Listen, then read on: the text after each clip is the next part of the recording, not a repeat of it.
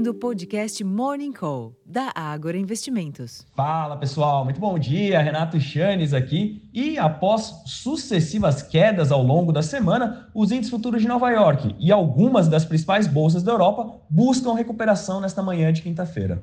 Não que o cenário tenha mudado, pelo contrário, as dificuldades do governo americano de selar um acordo com a oposição para elevar o teto de sua dívida seguem no radar. Esse evento, inclusive, fez com que a Agência Internacional de Riscos, a Fitch, colocasse ontem o rating AAA da maior economia do mundo em observação negativa, algo muito impensável, né, pessoal?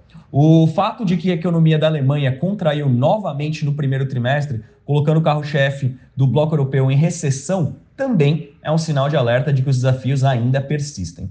A melhora, então, além de uma questão técnica, aparentemente vem do setor de tecnologia e sinais de avanço no desenvolvimento de sistemas baseados em inteligência artificial, o que poderia aumentar o nível de produtividade global. Para além das bolsas, os contratos futuros do petróleo operam em leve baixa, depois de acumularem ganhos nas três sessões anteriores, enquanto que os preços futuros do minério de ferro tiveram perdas de 2,23% na madrugada lá em Dalian, cotados ao equivalente a 96 dólares e 32 centes por tonelada. Bom, essa recuperação externa deve contribuir para os nossos negócios também, embora o fraco desempenho das principais commodities deva limitar um avanço mais consistente por aqui. Além disso, a esperada aceleração do IPCA em maio pode mostrar que as apostas sobre a intensidade e o início do ciclo de cortes da Selic podem ser otimistas demais, provocando ajustes ao longo de toda a curva de juros, com consequência geralmente contrária na precificação da maior parte dos ativos de risco. Em termos de agenda, aqui no Brasil, destaque, portanto, para a divulgação do IPCA 15 de maio, a prévia oficial de inflação, às 9 horas da manhã, que deve mostrar uma aceleração, ficando em 0,65% no mês, ante 0,57% em abril, no acumulado de 12 meses. O índice deve avançar de 4,16% para 4,21%. Se confirmada, será a primeira aceleração após 10 meses de arrefecimento. Entre os eventos, o Tesouro faz leilão de títulos públicos pré-fixados às 11 horas da manhã. O presidente Luiz Inácio Lula da Silva participa da cerimônia às 5 horas da tarde do Dia da Indústria, na Federação das Indústrias do Estado de São Paulo, a Fiesp, ao lado dos ministros como da Fazenda, Fernando Haddad. Pela manhã, ao lado do vice-presidente Geraldo Alckmin também ministro do Desenvolvimento da Indústria, Comércio e Serviços, o presidente anuncia em Brasília medidas para ampliar o acesso da população a carros novos. Isso às 10 horas da manhã.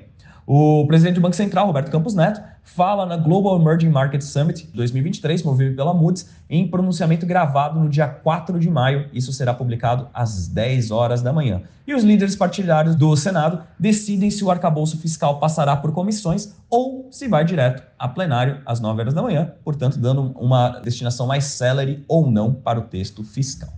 Nos Estados Unidos, destaque para a segunda leitura do Produto Interno Bruto, PIB, no primeiro trimestre, o índice de gastos com consumo, PCE, e o pedido de auxílio-desemprego semanal, todos às 9h30 da manhã, além de vendas pendentes de imóveis às 11 horas da manhã. A presidente do Fed de Boston, a Susan Collins, participa de evento na Universidade Comunitária de Rhode Island às 11h30 da manhã. E na Europa, por fim, o produto interno bruto da Alemanha sofreu contração de 0,3% no primeiro trimestre de 2023, ante o quarto trimestre do ano passado, segundo dados finais divulgados pela Destats, agência de estatísticas do país, um resultado abaixo da estimativa preliminar e também da expectativa de analistas de estabilidade em relação ao ano anterior com a contração econômica de 0,4% no quarto trimestre do ano passado, a Alemanha entrou oficialmente em recessão, porque é resultado de dois trimestres seguidos de crescimento negativo.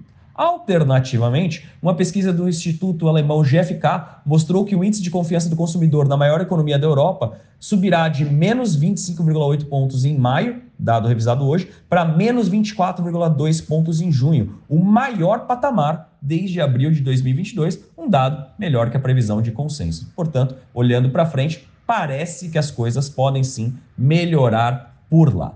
Bom, pessoal, acredito que para começarmos o dia bem informado, esse seja um bom resumo. Eu vou ficando por aqui, desejando a todos uma excelente sessão, um ótimo dia e até a próxima. Tchau, tchau.